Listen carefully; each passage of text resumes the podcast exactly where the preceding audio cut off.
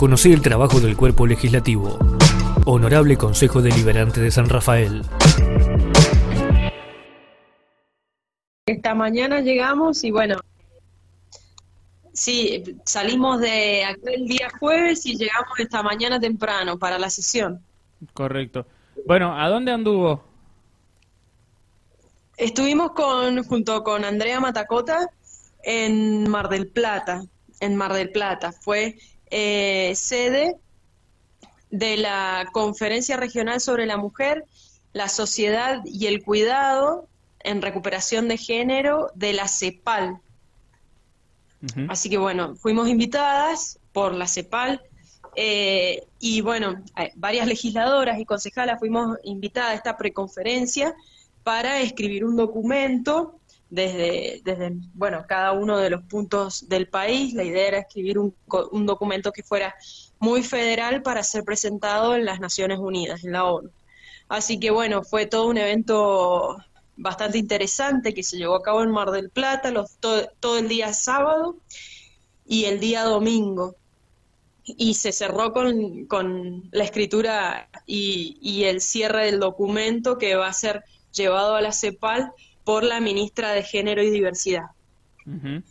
Bien, y, usted particularmente, ¿qué, visión o, qué fue lo que aportó? Porque decía que a cada uno por ahí se le consultaba eh, o, cada uno tenía que dar su punto de vista para elaborar el documento al cual hacía mención usted. Eh, desde su perspectiva. Exactamente. Sí. Eh, bueno, es muy interesante, bueno, lo que aportábamos sobre, bueno, hay que tener en cuenta que la CEPAL es la Comisión Económica para Latinoamérica y el, y el Caribe, entonces, bueno, es la, la visión económica de la ONU eh, y, bueno, eh, sobre todo el impacto que ha tenido la economía en los últimos años en, en, América Latina y el Caribe y bueno, y cómo ha impactado esto a las mujeres. Y desde ahí es que se habían diferentes temáticas como es el cuidado, como es la violencia y demás. Entonces, bueno, yo, yo más que nada estaba, eh, aportaba desde el área de la economía social, de ver a la economía social como una herramienta de transformación social y una herramienta para salir adelante en, un, en el del momento en el que estamos. Esto de que no es lo mismo salir solo que salir acompañado y bueno, y cómo eh, desde el cooperativismo o el asociativismo podemos brindar herramientas a, mujeres que están en, situación de, riesgo, en situación de violencia, o cómo asociándonos o escuchándonos o cuidándonos eh, entre compañeras podemos, bueno, salir adelante de cualquier tipo de, crisis, que desde, desde mi postura la única forma de, de, mejorar tanto la, San Rafael como, como Latinoamérica es, es, en conjunto. Y bueno, era esto, el aporte desde, desde la parte de la economía social y solidaria, que creo el, el lugar del cual podemos eh, llegar a, ir transformando estas realidades. La verdad que fue un encuentro maravilloso porque había gente desde Jujuy hasta Tierra del Fuego, donde cada uno de, los compañeros de diferentes lugares tenía eh, realidades totalmente diferentes, diversas y complejas.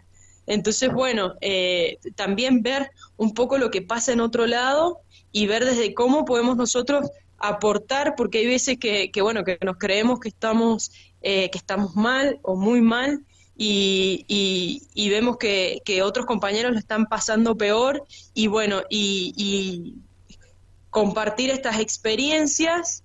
Eh, también el documento termina siendo una excusa para compartir nuestras experiencias y ayudarnos entre todos, en decir, bueno, también lo bueno es que estaban eh, muchos ministerios estuvieron presentes, entonces tener contacto de nosotros que somos del interior del interior, tener el contacto de gente de los ministerios que son capaces de acercarnos varios programas nacionales para, para esto que yo te digo de cambiar las realidades, es muy interesante, es muy interesante porque, bueno, eh, se pueden lograr cosas maravillosas. Y bueno, junto con Andrea eh, comentábamos, bueno, ¿qué estamos haciendo desde acá de San Rafael?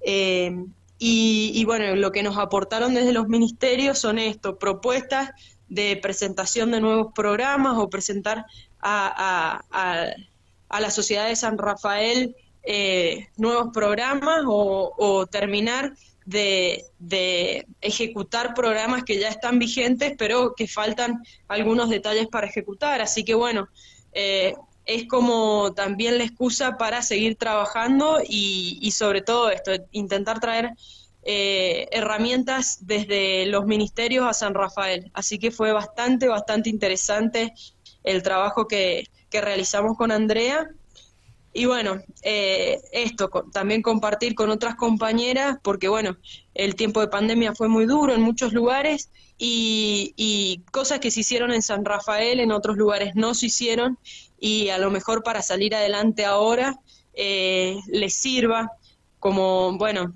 nosotros desde acá, desde, desde la MUNI, siempre se estuvo presente en los distritos eh, y siempre se trabajó mancomunadamente los delegados con, con los clubes, las organizaciones y estuvieron presentes muy fuerte el trabajo entre las organizaciones de la sociedad civil y el municipio. Nosotros eso lo tenemos como bandera.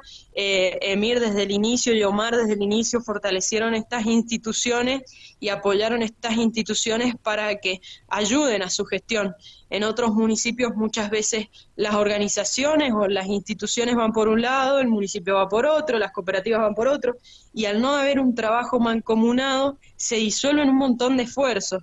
Entonces, bueno, eh, en, en, muchas cosas eh, que, que podrían ser muy simples, para, para, llevar adelante como eh, un trabajo mancomunado entre todas estas organizaciones y el Estado, en otros lugares no sucede y el único perjudicado es el, vecino del lugar. Bien, y, referido, em, antes que nada, Mariana Abraham, ¿no? concejal del PJ, referido a lo que decía del, del, cooperativismo y el asociativismo y cómo puede colaborar esto con las mujeres y, lo que puede aportar. Eh, ¿qué, mm, por dónde pasa eso según su, su, visión? ¿Qué precisamente es lo que puede aportar el cooperativismo y el, el asociativismo a la rama femenina? A la rama femenina eh, lo que más le puede aportar es una herramienta, porque yo te explico, hay muchas mujeres que ya están trabajando en comedores, en, merenderos, que tienen talleres de costura, eh, que ya están trabajando pero desde la total informalidad.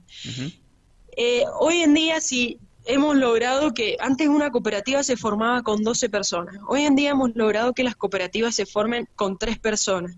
Entonces, tres señoras de un barrio que se dedican a la costura o tres señoras de un barrio que se dedican a la comida o a lo que sea, eh, se pueden formar como cooperativa, se cargan en, el TAT del INADE y ahí eh, se pueden conformar como cooperativa y bueno, y pueden ser beneficiarias de un montón de líneas de subsidios que vienen de Nación para las cooperativas y un montón de beneficios que vienen para cooperativas y eh, quiera que no, ya es un empleo registrado. Entonces, bueno, uno em, empiezan a ser ya monotributistas, empiezan a tener obra social.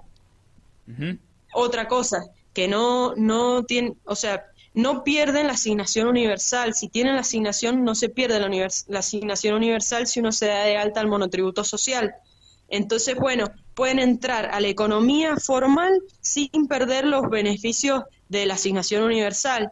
Eh, y bueno, y por ejemplo, hay varios talleres en San Rafael que se dedican a hacer pecheras o guardapolvo o ropa para los niños que se, son mujeres que se convirtieron en cooperativas y le están haciendo guardapolvos a un gremio o le están haciendo mamelucos a un gremio o a se lo venden a la Dirección General de Escuela. Y bueno, ¿por qué logran eso? Y porque son una, una entidad de carácter social, pero también son una empresa y bueno, y, pueden facturar y pueden venderle al Estado, le pueden vender a sindicatos, a empresas y demás, que alguien desde lo individual no puede llegar a hacer estas cosas.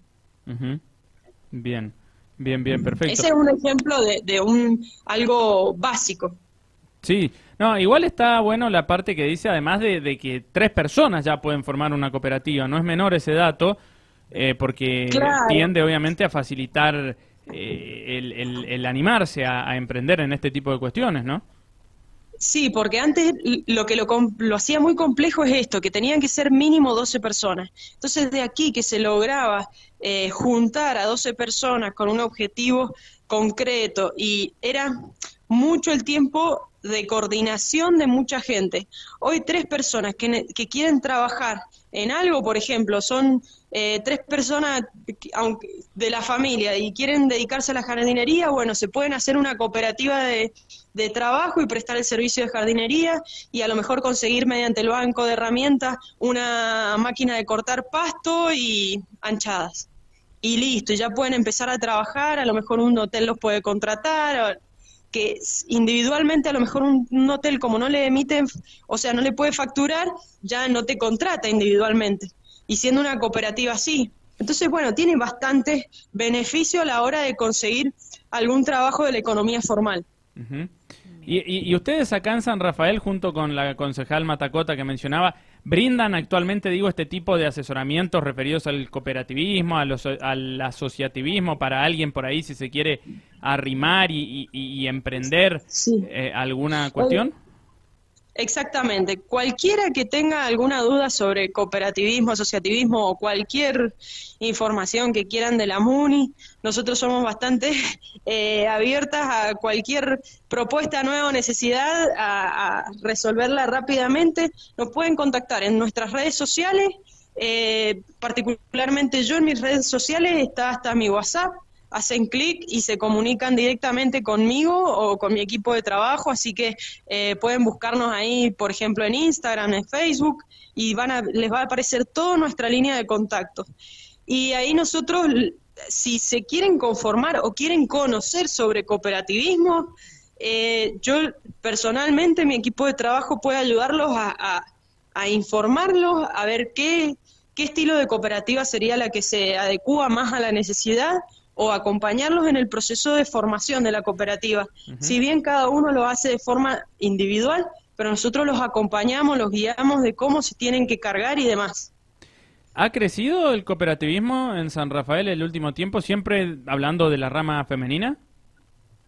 Sí, sí, sí, ha crecido mucho. Bueno, eh, las mujeres estamos en épocas de crisis, viste, las mujeres salimos a la calle a, trabajar más que nunca y bueno, eh, sí ha crecido un montón y esto que te digo del que sea más fácil conformar una cooperativa, que hayan más facilidades a la hora de conformar una cooperativa, primero que es más barato que antes, porque hay un montón de trámites que se suplantaron.